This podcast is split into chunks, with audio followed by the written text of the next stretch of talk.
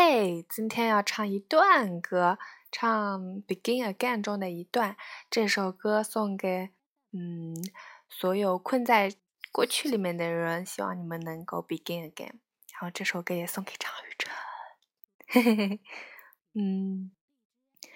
And we walk down the block to my card, I almost brought him up, but you start to talk about the movies that your family watches.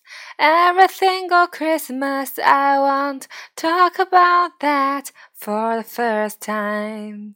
What the past is the past. You thought you had bad laughing like a little kid.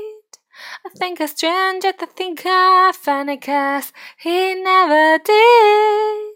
I've been spending the last ten months thinking all love ever does is break and a burn and an end.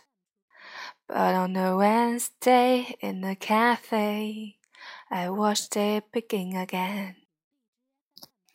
Hope you like it.